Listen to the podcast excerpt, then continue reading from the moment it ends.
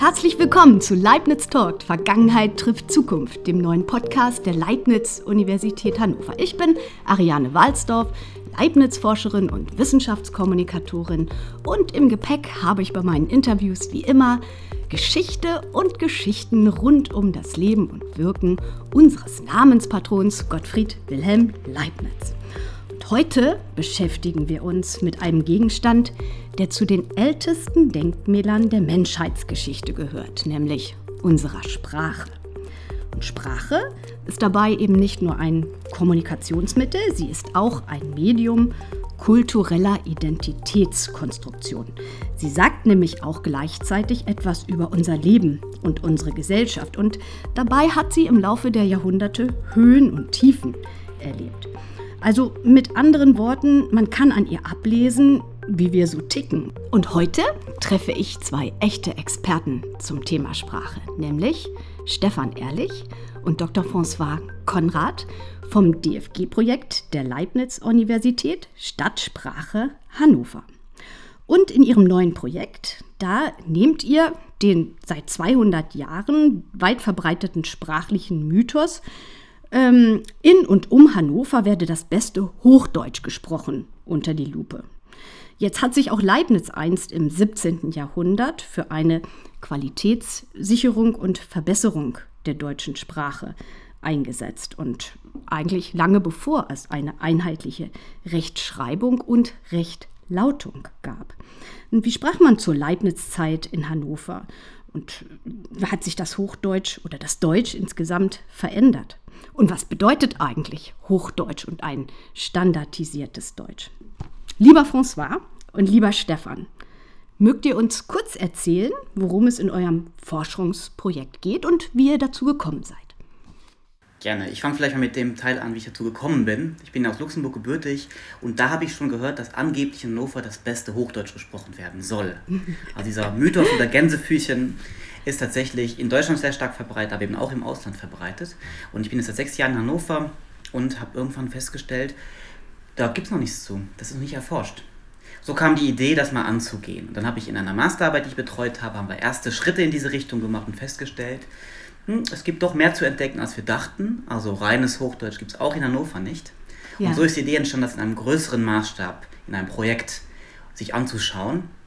Und dann habe ich ein, dieses Projekt beantragt, das wurde dann glücklicherweise bewilligt. Und jetzt seit 1. Januar 2020 sind wir schon dabei, die Sprache in Hannover uns genau anzuschauen, eben zu schauen, okay, ist das, wie hochdeutsch ist denn Hannover tatsächlich? Mhm. Erschütternd, wo du schon von Mythos sprichst, sozusagen. Also, das kratzt ja ein bisschen an meiner Ehre als gebürtige Hannoveranerin. Und Stefan, wie bist du dazu gekommen? Ja, also ich habe äh, von dem Projekt in der Ausschreibung gelesen und habe mich dann dafür beworben und ähm, habe auch äh, relativ schnell gemerkt, dass ich äh, ganz gut da mit reinpasse, weil ich mir gerne die ja, die Sprecherseite anschaue. Also wie schauen Menschen auf Sprache und genau das wollen wir hier beleuchten, weil es ja auch wirklich so ein, ja, ein Thema ist, was die Sprachgemeinschaft des Deutschen sehr bewegt. Ja, bevor wir da nochmal direkt zu eurem Projekt kommen und wie ihr das alles realisiert und untersucht, ähm, lasst uns doch nochmal so ein bisschen von vorne anfangen. Also das Deutsche insgesamt, die deutsche Sprache. Die entsteht ja so etwa, wie ich mal in meinem Germanistikstudium vor etwa 100.000 Jahren gelernt habe, so um 800, nämlich dann sagt man, gliedert sich, sagt man, habe ich eben gesagt, sagt man, gliedert sich das Althochdeutsche aus dem Germanischen aus. So, und dann setzt so eine Art Standardisierung ein, so etwa mit Luthers Bibelübersetzung im 16. Jahrhundert. Und dann kommen schon eigentlich, dann kommt die Leibniz-Zeit, die Frühaufklärer mit den ersten Wörterbuchprojekten. Ne, da hat sich Leibniz ja auch sehr für stark gemacht. Und dann kommt Gottsched, dann kommen langsam die Grimms. Und wie geht das dann weiter? Wann sozusagen entsteht denn eigentlich jetzt dieses Hochdeutsch und was ist das überhaupt und wann ist es? Ja, das ist eine große Frage und viele Fragen auf einmal. Mal gucken, wie wir das zusammen jetzt äh, irgendwie so eingrenzen können. Also was genau Hochdeutsch ist, ist bis heute auf eine Art umstritten. Es gibt eine Unterscheidung zwischen dem wenn man will, geografischen Hochdeutsch. Da bezeichnet es einfach alles, was nicht Niederdeutsch ist im deutschen Sprachraum. Also Niederdeutsch im norddeutschen Raum, vereinfacht gesagt, da hat man früher Niederdeutsch gesprochen. Und dialektologisch ist alles, was südlich davon ist, Hochdeutsch. Das ist die eine mögliche Sichtweise. Die andere ist tatsächlich mehr in diese Richtung Standarddeutsch. Viele sagen auch das richtige oder normte Deutsch. Ne? ich mag jetzt Gänsefüßen, die man gerade nicht sieht. Aber es hängt so ein bisschen von der Perspektive ab. Aber das zu definieren ist bis heute noch ein bisschen umstritten, was das genau meint.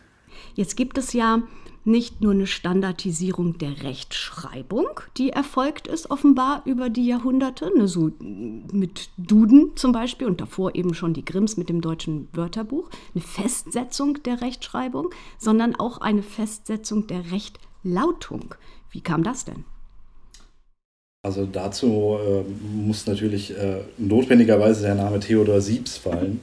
Der hat ähm, mit einer Kommission aus verschiedenen Sprachwissenschaftlern, aber auch ähm, Bühnenintendanten sich zusammengesetzt und hat, hat überlegt, wie kann man eigentlich die ähm, Aussprache so normen, dass jeder überall verstanden wird. Und dabei ging es wirklich zunächst einmal darum, dass Schauspieler überall in Deutschland verstanden werden. Und diesen Prozess mit dieser Kommission, ähm, der fand in der zweiten Hälfte des äh, 19. Jahrhunderts statt und äh, herausgekommen ist dann das Werk Deutsche Bühnenaussprache, was die Grundlage äh, gebildet hat, auch später für ein Aussprache-Standardwerk.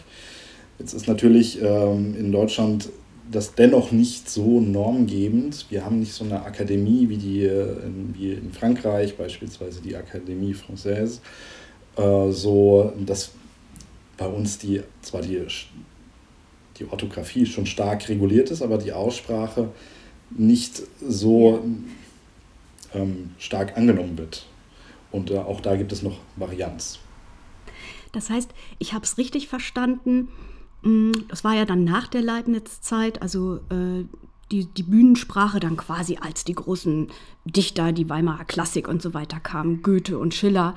Da hat man sich überlegt, man, man möchte quasi jetzt die Theaterstücke, also den Faust beispielsweise, so aufführen in ganz Deutschland, dass er quasi sich immer gleich anhört. Habe ich das richtig verstanden? Und deswegen hat Theodor Sieb quasi dieses Standardwerk entwickelt, wie man denn bitte auszusprechen habe. Ja? War das so? So etwa? Mhm, genau. Noch als ja. Ergänzung, also Sprache hat ja sehr viel mit Mensch zu tun, natürlich ganz also eindeutig mit Menschsein, also auch mit Kultur, mit Identität. Und man darf nicht vergessen, derzeit äh, deutsche Reichsgründung, plötzlich hatte man auch ein anderes Interesse daran, dass man überall verstanden wird. Also Bühnenaussprache ist das eine, die auch damit zusammenhängt. Aber auch, man wollte eben in diesem neuen Reich auch, dass im Osten, Westen, Norden, Süden und im Zentrum sich Leute verstehen. Also es gab sozusagen auch eine Motivation aus dieser Hinsicht heraus, dass man das irgendwie vereinheitlicht. Eben schriftlich, aber auch von der Aussprache her, von der Grammatik her. Das ist noch ein wichtiger anderer Punkt. Ja, wenn wir jetzt nochmal zurückgehen in die Leibniz-Zeit und an Leibniz nochmal anknüpfen, da befinden wir uns jetzt sozusagen am Anfang so einer Standardisierung, also noch vor den Grimms, vor Duden und vor dem Theodor Sieb. Und ähm, Leibniz, der ähm, lebte ja, ist die Generation nach dem Dreißigjährigen Krieg und äh, warum er überhaupt sich so sehr ähm, mit diesem Thema Sprache beschäftigt hat, das, oder Thema deutscher Sprache, muss man sagen, beschäftigt hat, ähm, das kam vor allen Dingen daher, dass wir in Deutschland nach dem Dreißigjährigen Krieg eben so eine Sondersituation hatten. Wir haben hier als Wissenschaftssprache im 17. Jahrhundert Latein benutzt und die Sprache der Macht der Sieger nach dem Krieg, das war Französisch. Der Hof hier auch in Hannover sprach Französisch und Deutsch war quasi die Sprache des einfachen Mannes, der einfachen Frau, ähm, des Privaten. Und Leibniz hatte sich eben als, ja, in, seiner, äh, in seinem ganzen Engagement für, für die Gesellschaft überlegt, dass natürlich ähm, wenn da eine Sprachbarriere herrscht, zum Beispiel Frauen oder, oder Schichten, die jetzt nicht äh, von, von Adel sind, bildungsarme Schichten, wenn man so sagen möchte, überhaupt gar nicht an dieser, an der Wissenschaft, an der Bildung, am Kulturellen irgendwie teilhaben können. Und deswegen hat er sich also vor allen Dingen dafür eingesetzt, dass man die deutsche Sprache weiterhin pflegt. Und nicht nur, und da konnte er sozusagen richtig in Rage geraten, die ähm, die, dieses französische Mischmasch, Franzensen nannte er das, ja, das war so die Alamod-Sprache, dass man das kultiviert, sondern dass man, weil eben ja auch Sprache, so sagt er, ein Ausdruck des Verstandes ist und ein Ausdruck des Kulturellen und der Wissenschaft, dass man das Deutsche auch weiterentwickelt. Dabei ähm, liegt der Wert darauf, dass es schon viele handwerkliche Bereiche in seiner Zeit gab, zum Beispiel den Bergbau, wo man ähm, eine sehr ähm, präzise deutsche Terminologie pflegte, aber andere Bereiche, die jetzt mit der Scientific Revolution, der wissenschaftlichen Revolution im 17. Jahrhundert sozusagen aufbrachen, neue Forschungsrichtungen, da hatte man überhaupt gar kein deutsches Vokabular. Und das war sozusagen Leibniz Intention, sich da mit Sprache zu beschäftigen. Jetzt hat er das in Hannover getan. Und jetzt müssen wir mal hier langsam auf Hannover auch kommen. Und ähm, ja, wie hat man denn zur Leibniz-Zeit, hat man denn da hier schon Hochdeutsch in Hannover gesprochen? Moment, bevor ihr jetzt antwortet, jetzt komme ich ja mit meinem Sigi und Rana. Ähm, Moment. Es ist jetzt mein Sigi und Rana-Auftritt. Getze liegt Hannover ja bekanntlich an der Lahne, also quasi am Lahnekanal. Und ich sag mal, da wurde uns Hannoveranern ja quasi das Hochdeutsch in die Wiege gelegt, oder? Wie war das? Erzählt mal. Also zu der Zeit, als äh, Leibniz gewirkt hat, war Hannover ähm, gerade sprachlich in einem großen Wandel. Also einmal haben wir, haben wir schon gehört, äh, die höfische Gesellschaft hat Französisch gesprochen, aber das gemeine Volk natürlich nicht. Die haben eigentlich noch Niederdeutsch, also Blattdeutsch hier gesprochen. Also in dem Fall einen, einen ostfälischen Dialekt. Kahlenberger Blatt sagt man auch häufig hier für die Region. Ähm, und das war gerade im Wandel begriffen, denn die Leute haben angefangen, Hochdeutsch zu sprechen. Und äh, dieses Hochdeutsch kann man sich natürlich nicht so vorstellen, wie, de, wie man das heute hört, sondern es war mehr oder weniger eine Mischsprache aus Niederdeutsch auf einer hochdeutschen Basis. Und da sind sehr viele Elemente, die wir auch heute bei, zum Beispiel bei Sigi und Rana hören, äh, schon drin und haben sich etabliert. Und das war erstmal das hannoversche Hochdeutsch. So ab dem 18. Jahrhundert etwa. Sag doch mal ein paar. Garten und so. Klassiker. Ja, also ganz typisch natürlich der Garten, aber auch äh, generell, wenn ein Ei zu einem A wird, also an der Lahne statt an der Leine, das ist äh, ganz typisch für das hannoversche Idiom. Dazu kann man auch das äh, sogenannte klare A also das A, ja. was eher wie ein Ö gesprochen wird, hast du ja vorhin auch ähm, mhm. Versucht, ja. Hannoveraner. Ich kann das natürlich auch nicht jetzt äh, richtig imitieren. Mhm. Also im Kurzen wie im Langen. Also man mhm. spricht dann auch vom Krinz und nicht vom Kranz. Mhm. Ähm, und eben ein langes A zu einem Ö. Auch das ist typisch, das hört man heute tatsächlich auch noch. Ja. In der Labestraße steht ein Bananenwagen. genau, das wäre noch so ein Klassiker. Genau. Großartig. Ja. Und ich möchte noch ergänzen zu dem, was Stefan erzählt hat. Ähm, also das Hochdeutsche, wie kommt das überhaupt in den norddeutschen Raum? Also ja. ne, tatsächlich haben so dialektologisch gesprochen, und heute will man sogar von einer Sprache sprechen, des Niederdeutschen, ähm, im ganzen norddeutschen Raum wurde Niederdeutsch gesprochen. Durch die Luther-Übersetzung der Bibel hat sich, es gab verschiedene Schriftsprachen früher in Deutschland. Es gab eine, eine in Köln, dann gab es verschiedene Kanzleisprachen auch. Na, je nachdem, nach regionalen Schwerpunkten gab es verschiedene Arten zu schreiben. Und letztlich, die sich durchgesetzt hat, auch über die Bibelübersetzung von Luther, der ja ganz ähnliche Ambitionen hatte wie Leibniz ja auch, dass er auch die Sprache und die Bibel vor allem dem Volk zugänglich machen wollte. Da habe ich auf jeden Fall eine Parallele gehört. Ähm, hat sich weil das natürlich ein Buch ist, was sich sehr, sehr verbreitet hat, hat sich die Schriftsprache aus dem damaligen ostmitteldeutschen Sprachraum, aus dem Raum Meißen, das, was damals eine sehr wohlhabende Region war, das dadurch auch ganz viel Prestige hatte. Ne? Reiche Regionen haben auch sprachlich immer regelmäßig ein hohes Prestige, hat sich diese Schriftsprache deutschlandweit ausgebreitet. Mhm. Und der Raum Meißen liegt eben im hochdeutschen Sprachraum. Das ich vorhin auch kurz erwähnt hatte, das eben auch eine regionale Bezeichnung ist, dialektologisch gesprochen, also ein hochdeutscher Dialekt, eine Region, Meißner Hochdeutsch hat sich dann deutschlandweit ausgebreitet. Das heißt auch irgendwann, und zu Leipzig-Zeiten auch schon, haben das Bürgertum und der Adel, vor allem das Bürgertum, diese Form des Deutschen übernommen. Das heißt, in dieses Niederdeutsche, was das, ich nenne es mal der Gänsefüßen gemeine Volk gesprochen hat, hat sich mehr und mehr von diesem Hochdeutschen eingemischt. Und das ist, was Stefan beschrieben hat, so ist dann nach und nach auch dieses Hannoversche entstanden.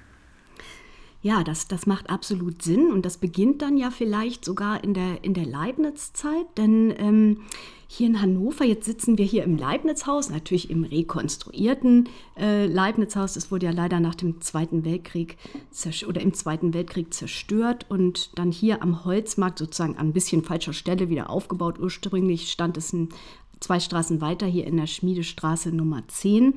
Aber man hatte sich dann eben ähm, überlegt, dass man hier so ein kleines, ja, so ein ähm, Charakter der, der Altstadt-Ensemble wieder errichtet und ähm, hat das Leibniz-Haus dann eben hier äh, hingesetzt. Und ähm, es ist aber so vom, vom Aufbau und von der Fassade an, äh, an das ursprüngliche Haus angeglichen. Und man kann sich jetzt vorstellen, dass Leibniz hier, also er hat hier nicht alleine gewohnt, sondern noch mit zwei anderen Parteien. In der ersten Etage hatte er hier sein Arbeitszimmer und natürlich die kurfürstliche Bibliothek war hier untergebracht, um die er sich ja gekümmert hat. Und hier eben hat er dann auch zu Sprache geforscht. Und jetzt muss man sich vorstellen, dass Hannover ja in der Leibniz-Zeit so eine richtige barocke Residenzstadt war. Und Johann Friedrich, der Herzog, ähm, hatte ja Leibniz nach Hannover geholt, weil er mit ihm quasi die Wissenschaft nach Hannover geholt hat. Und es erfolgte ein Ausbau dieser Residenzstadt. Zur Leibniz-Zeit äh, hatte Hannover etwa so 10.000 Einwohner. Und es entstand eben die Kahlenberger Neustadt, die neue Stadt, nämlich vor den Toren der Altstadt. Und da wohnte der ganze Verwaltungsapparat, der nötig war, um natürlich diese riesige Regierungsführung, die ganzen barocken Feste und äh, die Finanzverwaltung und äh, die ganze Versorgungssituation und so weiter, um, um das alles eben ähm, zu beherrschen und zu verwalten, wohnten diese ganzen Beamten in der ähm, äh, Keimberger Neustadt wie auch die Kleidermacher und die Knopfmacher und die Degenmacher und so weiter. Also das alles, was man eben dazu brauchte, um die Staffage eben auch zu haben für so, einen, für so eine riesige Verwaltungsstadt. So, und gleichzeitig, das erzählt ihr mir jetzt, erfolgte sozusagen auch eine Sprachwandlung. Das heißt, von diesem Kalmberger Platt ging es immer weiter zu einer standardisierten Verwaltungs- Sprache. Vielleicht ja sogar auch ein bisschen Rechtsverwaltung so im, im Einfluss. Und das heißt, die Sprache hier in Hannover, wenn ich es richtig verstanden habe, wandelte sich zu, ja, zu etwas, was äh, mehr im, was hast du gesagt, äh, François? Welcher, welcher geografische Raum war so die Vorlage für dieses Hochdeutsch? Ja, Raum Meißen. Raum Meißen. Auch heutiges Sachsen. Genau. Das heißt, die Einflüsse, die kamen hierher und von hier aus wurde die Sprache dann dahingehend und die Lautung auch standardisiert und verpflanzte sich. So, und wieso nun Hannover und nicht Braunschweig und Celle und so weiter? Erzählt mal. Also eigentlich kann man das gar nicht so sagen. Wenn wir uns ältere Quellen anschauen, so Ende des äh, 17. Jahrhunderts taucht das dann so langsam auf, dieser Topos vom reinen Hochdeutsch, allerdings, oder vom besseren Hochdeutsch äh, damals noch, äh, allerdings noch gar nicht bezogen auf Hannover, sondern es war tatsächlich bezogen auf das ganze Niedersachsen, also zum Beispiel ähm, Klopstock hat äh, das als niedere Elbe bezeichnet, dieses ganze Gebiet, wo besonders gut gesprochen wird. Ähm, andere haben dann Braunschweig und Hannover gegenüber Leipzig und Berlin gestellt und dann eigentlich erst ähm, 1880 ungefähr äh, gab es dann Veröffentlichungen, wo es wirklich um Hannover ging, um äh, die Stadt Hannover und wo gesagt wurde, in Hannover wird das beste Hochdeutsch gesprochen und äh, dass, man, dass sich äh, Fremdsprachenlerner doch ähm, bitte daran orientieren können. Ähm, warum das wirklich so entstanden ist, das kann man gar nicht so genau sagen. Mhm. Ich vermute, dass es tatsächlich eine Verengung ist auf, den, auf Hannover letztlich, die auch aus der Namensgleichheit Land Hannover, Stadt Hannover gekommen ist, aber durchaus großflächiger früher war. Und was auch häufig zu lesen ist, ist, dass Hannover die wichtigste Stadt war. Also früher war es Braunschweig, irgendwann wurde es Hannover als Residenzstadt und dass sich das darauf, also es gibt so eine Tendenz, wenn man so auch in anderen Ländern so die äh, Sprache verortet, also Hauptstädte bieten sich oft an, weil die Strahlkraft haben. Und das kann auch mitgespielt haben, dass dann sich auf Hannover so langsam fokussiert hat. Ja. Super spannend. Also ich meine, es ist natürlich so ein bisschen, jetzt hatte ich mir immer meine Medaille hier so angesteckt, äh, das beste Hochdeutsch entzaubert das Ganze jetzt natürlich so ein bisschen, aber naja, wir sind ja hier. Also ich meine, äh, kommen wir jetzt mal tatsächlich zu, zu eurem Projekt. Also ähm, Leibniz ist in seiner Zeit an Sprachforschung oder Forschung zu historischen Sprachen folgendermaßen herangegangen. Er hat Sprachdokumente gesammelt.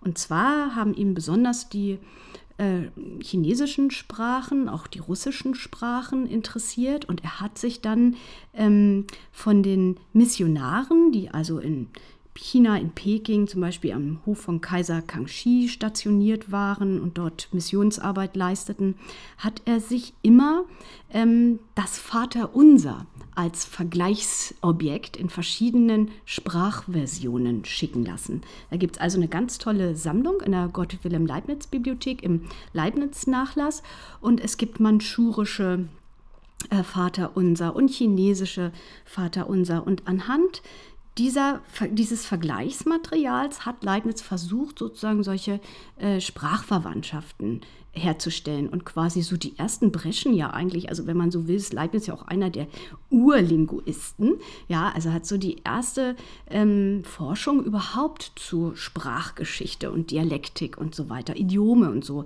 Idiomforschung gemacht. Ja, wie macht ihr denn das heute in eurem Projekt? Also wir haben zwei große Bereiche. Ich kann mal den einen und dann kann Stefan den anderen äh, ergänzen. Zunächst schauen wir uns die Sprache an sich an. Also wir nehmen einfach also tatsächlich einfach Menschen auf, zumindest für die Personen wirkt es so, als wenn wir das einfach so machen. Wir haben natürlich da überlegt, wie wir das machen. Die Personen kommen also zu uns, Hannoveranerinnen, Hannoveraner, und letztlich, die sprechen mit uns, die müssen zum Beispiel Bilder benennen, dann sehen sie zum Beispiel einen Käse. Und dann müssen die sagen, was sie sehen. Dann sagen die entweder Käse oder sie sagen, wie die meisten Menschen in Norddeutschland, Käse. Das heißt, wir wollen eben, wir haben uns also angeschaut, welche Variationen gibt es und test, also überprüfen diese Variation. Sie müssen Sätze vorlesen, wo bestimmte Wörter eingebettet sind. Sie müssen Lücken füllen und in den Lücken sind auch Wörter, die uns interessieren drin. Ähm, dann einen Sachtext vorlesen, was dann so ein bisschen förmlicher ist auf eine gewisse Art.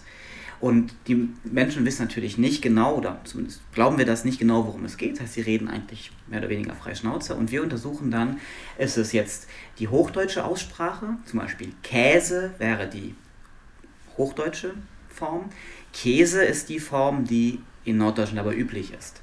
Oder du hast vorhin sachte gesagt und dich danach sagte korrigiert. Das sind mhm. genau die Fälle, die uns interessieren. Mhm. Man spricht da, um mal ein Fachwort zu verwenden, von der G-Spirantisierung. Also das G wird wie ein Ch ausgesprochen, deswegen spirantisiert.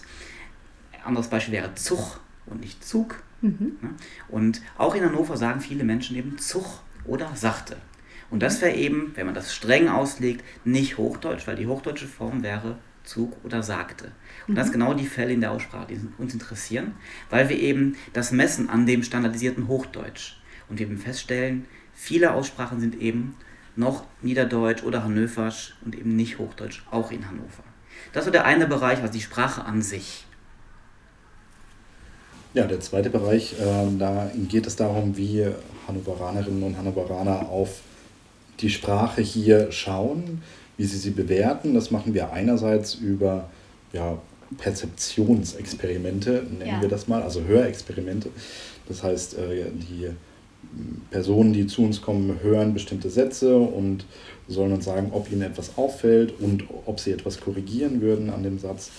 Ähm, und andererseits haben wir auch einen äh, kleinen Test, wo man verschiedene Aufnahmen aus unterschiedlichen Städten hier des Großraums hört und man die dann nachher verorten soll. Ähm, und damit wollen wir einerseits herausfinden, wie ist die Toleranz gegenüber solchen Abweichungen, die hier üblich sind. Also fällt dem, den Hannoveranerinnen und Hannoveranern auf, wenn jemand sachte sagt oder nicht. Und ähm, das können wir dann in Beziehung stellen zu dem, wie sie wirklich auch sprechen. Und andererseits können wir über diese Verortung auch äh, Aussagen darüber treffen, wie äh, generell das regionalsprachliche Wissen aussieht bei den, bei den Menschen hier vor Ort. Und wie weit seid ihr da? Habt ihr da schon vielleicht einen kleinen Zwischenstand? Könnt ihr schon ein bisschen spoilern hier für uns? Ich kann so einen Mini-Spoiler geben. Wir sind tatsächlich noch in den Sprachaufnahmen, aber kurz vor Abschluss. Also wir haben jetzt fast alle Aufnahmen mhm. drin. Also zu dem Zeitpunkt, wo die Hörerschaft das hier hört, sind wir hoffentlich und vermutlich fertig damit. Mhm. Ähm, also was eindeutig ist, das wussten wir auch schon vor dem Projekt, also dass hier reines Hochdeutsch gesprochen wird, ist nicht der Fall. Das gibt es nämlich nirgendwo auf der Welt, kann man fast sagen. Mhm. Also im Zweifel würde ich vielleicht als Person, die das als Fremdsprache erlernt hat, näher an das, an das standardisierte Hochdeutsch kommen, weil es eben als Fremdsprache erlernt wurde, mhm. ähm, als Person, in Deutschland die, dass sie auf irgendeine Art immer eine regionale einen regionalen Einschlag haben. Das heißt, auch in Hannover wird kein reines Hochdeutsch gesprochen. Ob es das reinste ist, muss man sehen. Also den Mythos haben wir noch nicht ganz abgebaut. Also da gibt es noch ein bisschen Spiel, mal sehen. Ähm, das kann man schon sagen. Was kann man noch sagen? Also wir führen ja auch äh, relativ lange Interviews noch mit äh, unseren Gewährsleuten, wie wir das so schön nennen. Äh, und äh, da ist eigentlich auch ganz spannend, äh, wie der Blick dann auf dieses Hochdeutsch ist, aber andererseits eben auch auf dieses Hannöverisch, also mhm. das, was besonders hier im Raum abweicht. Und da ähm, haben wir festgestellt, es ist selbst in den jüngeren Generationen auch noch relevant, dieser Stadtdialekt, sage ich jetzt mal. Ähm, und andererseits, das Hochdeutsch ist schon das Aushängeschild der von vielen äh, Menschen hier. Und, äh, und das ist auch durchaus mit Stolz verbunden, teilweise auch wirklich mit Identitätsbildung. Hm. Auch wenn es einige schade finden, dass das Hannoversche, also was jetzt wirklich ein, ein, regionales, ein regionaler Marker wäre, dass das so ein bisschen in den Hintergrund geraten ist. Und was wir noch festgestellt haben, wir haben eine bundesweite Umfrage am Anfang des Projektes gemacht und tatsächlich kam heraus, wenn es ein, also wir haben im Deutschlandweit gefragt, repräsentativ kann man so hochrechnen auf, auf die Deutschen insgesamt, wenn es einen Ort gibt oder eine Region in Deutschland, wo laut der Menschen in Deutschland das beste Hochdeutsch gesprochen wird, dann zu 39 Prozent haben die Leute Hannover genannt. Mhm. Also der Mythos in den Köpfen der Menschen, der ist real. Das können wir auf jeden Fall als Ergebnis festhalten. Mhm. Also wir haben konkret gefragt, wo wird das beste Hochdeutsch gesprochen? Und die Antwort war eindeutig. Also nach Hannover kommt ganz, ganz, ganz, ganz lange nichts, bevor dann andere Städte kommen wie Hamburg oder Braunschweig, aber wirklich zu 1, 2 Prozent gegenüber 39 Prozent für Hannover. Also so gesehen, der Mythos, den gibt es in den Köpfen und wir schauen eben jetzt, wie ist er denn sozusagen in den Mündern der Menschen.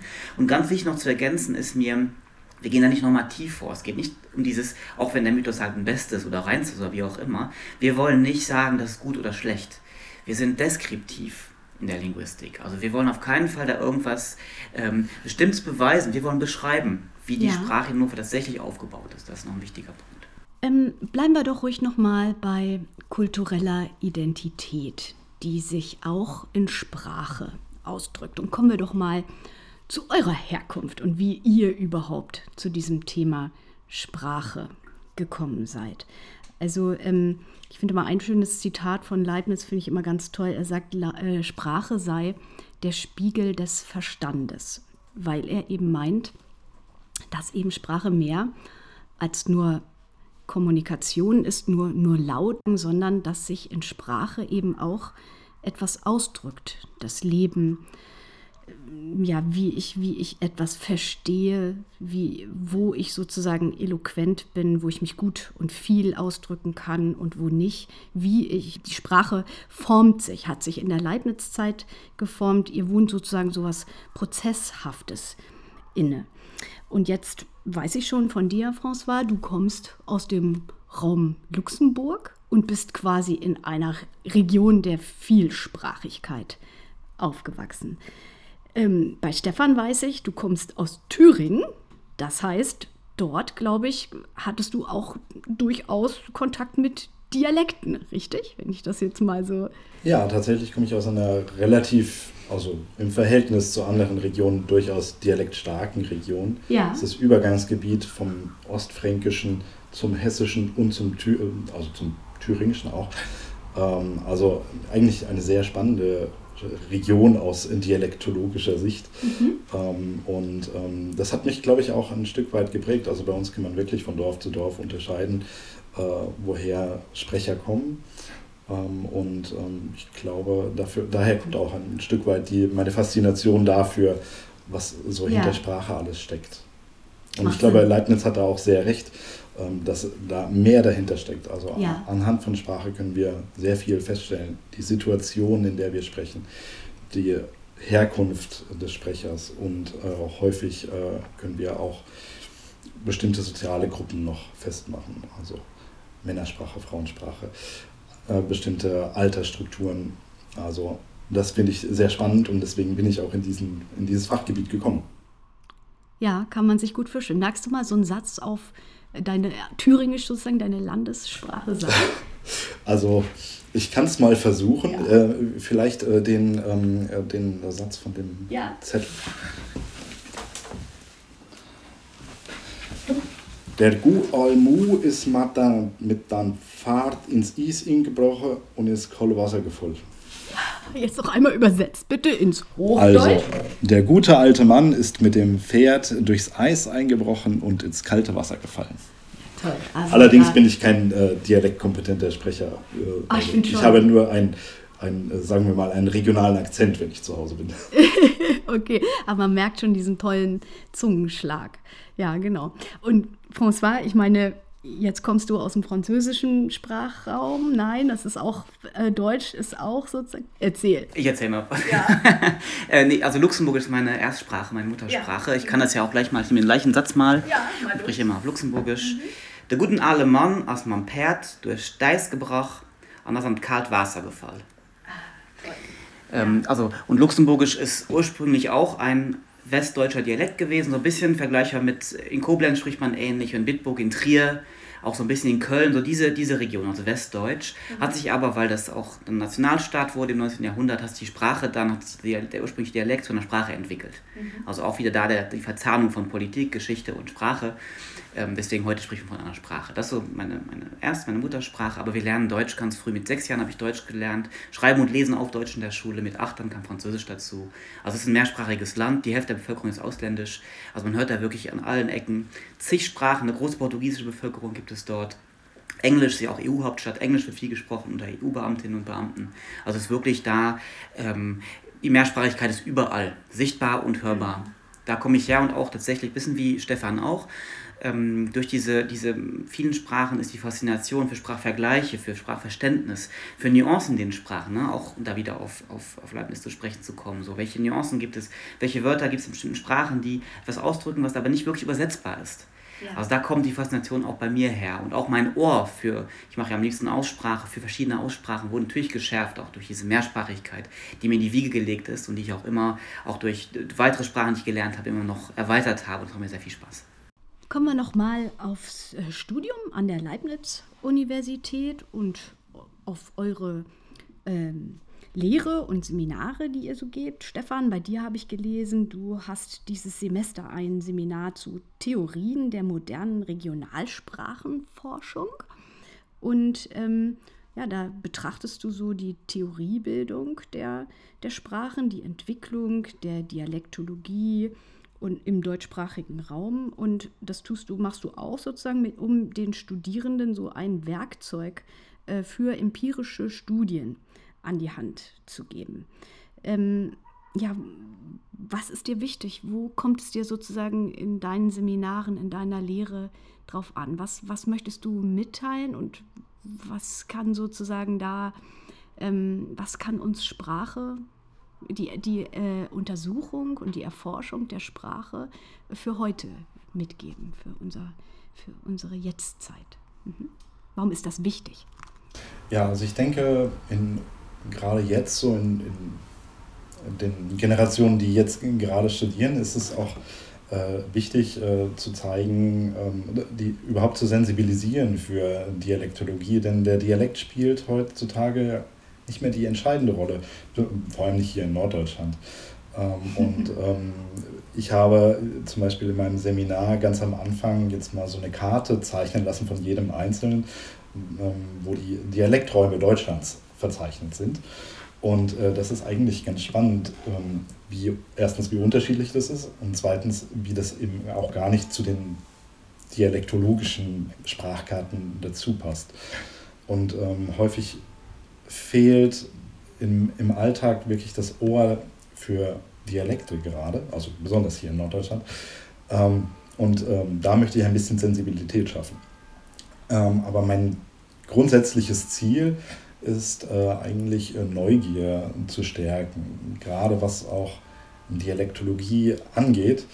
Ähm, und letztlich geben, also mein Ziel ist eigentlich den Leuten so eine Karte an die Hand zu geben, denen zu zeigen, wie die Legende zu lesen ist. Und aber den Weg in der Dialektologie oder in der Sprachwissenschaft, den müssten sie dann schon selbst finden und damit auch Erkundungen anstellen, die sie weiterbringen. Ja, François, du ähm, lässt die Studierenden, glaube ich, direkt an dem Stadtsprache Hannover Projekt mitarbeiten. Und ähm, das machst du offenbar sehr, sehr gut, denn du hast letztes Jahr einen äh, Preis für gute Lehre bekommen. Und magst du kurz erzählen, was, äh, was jetzt das Besondere an deinen Seminaren ist und warum du diese Auszeichnung von der Leibniz-Universität bekommen hast? Ähm, so das Besondere können vielleicht die Studierenden besser beurteilen, die mich für den Preis nominiert haben. Also was ich so mitbekomme, ich bin halt leidenschaftlicher Sprachforscher und das springt über und das merken die Studierenden. Mhm. Davon gibt es aber einige, ne, auch äh, Stefan gehört dazu, also wir haben da eine ganz äh, tolle Dozierendenschaft, auch im deutschen Seminar grundsätzlich. Mm, der Preis, die Begründung war, dass ich Forschung und Lehre verzahne. Und da freue ich mich natürlich grundsätzlich selber über, über den Preis, ähm, aber es macht mir auch in der Sache sehr viel Spaß. Was ich nämlich ähm, begleite ist und anbiete, ist der Studierendenschaft, dass sie Vergleichsstudien machen, und zwar in ihrer jeweiligen Geburtsstadt ja. oder Heimatstadt. Das heißt, so wie wir das Projekt jetzt hier bei Hannover machen, wenn wir von einer Gänsefüßen besten Hochdeutsch sprechen, müssen wir vergleichen mit anderen Städten, sonst können wir eigentlich gar nicht sagen, wo ist es denn besser oder schlechter. Immer auch das unter Gänsefüßchen, wie vorhin erwähnt, wir wollen da jetzt nicht bewerten in dem Sinne. Und so kam mir die Idee, dass ich Abschlussarbeiten betreue, wo die Studierenden dann in zum Beispiel in Wunsdorf, in Burgdorf, in Langenhagen ähm, und auch weiter weg in Minden, in Gütersloh, das sind alles Arbeiten, die schon, die schon, ähm, die schon abgeschlossen sind, das gleiche im Kleinen ihrer Heimatstadt machen können. Und da gibt es ganz tolle Arbeiten, die da entstanden sind, ein ganz schöner Kontakt auch mit den Studierenden, das, wir betreuen das eng im, im Projekt. Und auch das Seminar, was ich aktuell gebe, da führe ich auch die Studierendenschaft genau dahin, dass ich sage, so gehen wir im Projekt vor und die das dann ausprobieren können. Und es ist wirklich ganz schön äh, der Rücklauf auch. Also wirklich 10, 15 Arbeiten sind schon entstanden und weitere angemeldet. Und so entsteht so langsam so eine Art Flickenteppich um Hannover rum, wo wir wirklich Vergleiche machen können. Ähm, Hannover spricht so und Wunsdorf und Langenhagen sprechen so und dann mhm. sagen können, okay, wie ist denn die ganze Region? Wie spricht die Region sozusagen? Und das in Zusammenarbeit mit den Studierendenschaft, das ist sehr schön für beide Seiten, ist wirklich Win-Win. Und so ist das ein bisschen entstanden, dass eben auch der Preis das wertschätzt, ähm, was mich freut, dass es auch von außen die Wertschätzung kommt und vom Innen merke ich einfach, das Zusammenspiel zwischen Studierenden und Lehrenden in diesem Format, das ist ganz toll. Ich lese mal kurz den ersten Satz deiner Seminarbeschreibung vor. Fand ich nämlich wirklich super. Eigene linguistische Datenerhebungen machen nicht nur Spaß, schreibst du, sie gelten als Grundlagenforschung und füttern die theoretische Linguistik mit essentiellem neuen Wissen und Erfahrungswerten. Also, was für ein Studierendentyp muss man denn eigentlich sein, Stefan, wenn man, wenn man Linguistik studieren möchte bei euch? Das kann eigentlich tatsächlich äh, sehr unterschiedlich sein. Auch die äh, Linguistik hat verschiedene Bereiche. Also man muss nicht unbedingt ins Feld gehen. Äh, man kann es und es ist sehr zu empfehlen. Es macht Spaß. Ähm, und äh, gerade wenn man das machen möchte, sollte man eine gewisse Offenheit mitbringen, eine gewisse Neugier auch.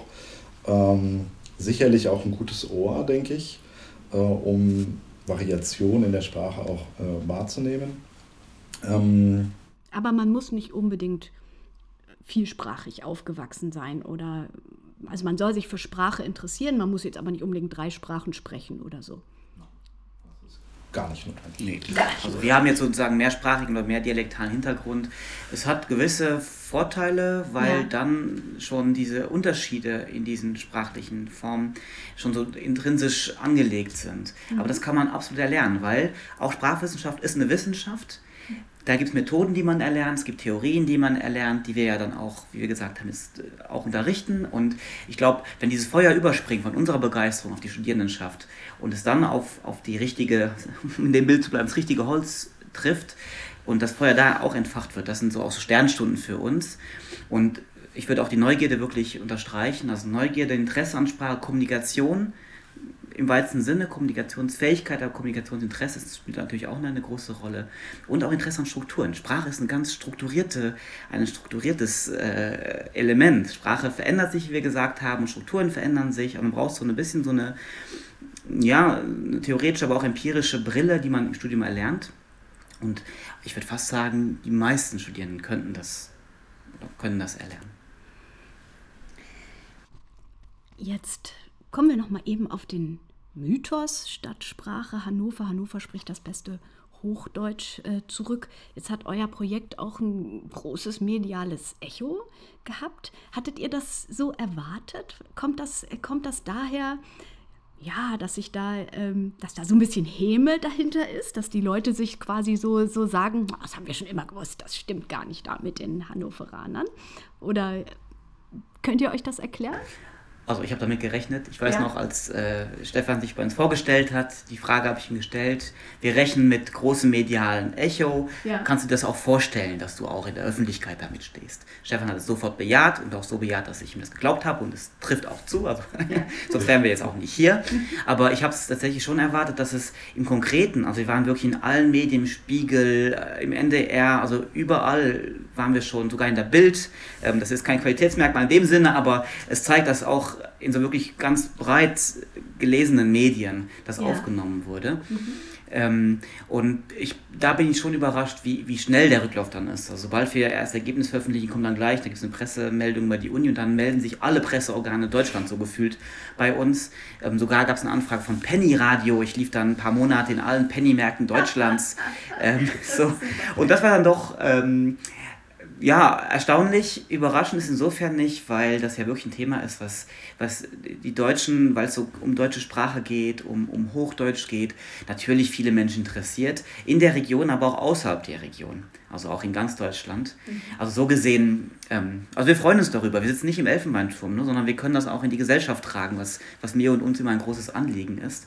Und deswegen auch der Podcast hier trägt dazu bei. Wir wollen nicht nur Forschung machen für die Forscher und Forscherinnengemeinschaft, sondern für die ganze Gesellschaft. Und deswegen ist es ein schönes Thema und es freut uns, wenn das entsprechend dann auch von der Gesellschaft an uns zurückgetragen wird. Ja, und das habt ihr heute auch absolut bewiesen. Ein super spannendes Thema. Ähm, das äh, DFG-Projekt Stadtsprache Hannover beschäftigt sich mit dem Mythos des Hochdeutschen. Wir haben heute gelernt, dass Hochdeutsch eigentlich nicht als ein Qualitätsmerkmal bezeichnet, sondern durchaus einen geografischen Raum und eben eine Standardsprache, die irgendwann einmal festgelegt wurde. Naja, und trotzdem muss ich sagen, fühle ich mich jetzt so als Hannoveranerin irgendwie ganz wohl mit, diesem, mit dieser Ehrenmedaille. Noch eine letzte Leibniz-Frage an euch. Leibniz sagt, das geht jetzt nun so ein bisschen in die Philosophie, aber antwortet einfach spontan, dies sei die beste aller möglichen Welten.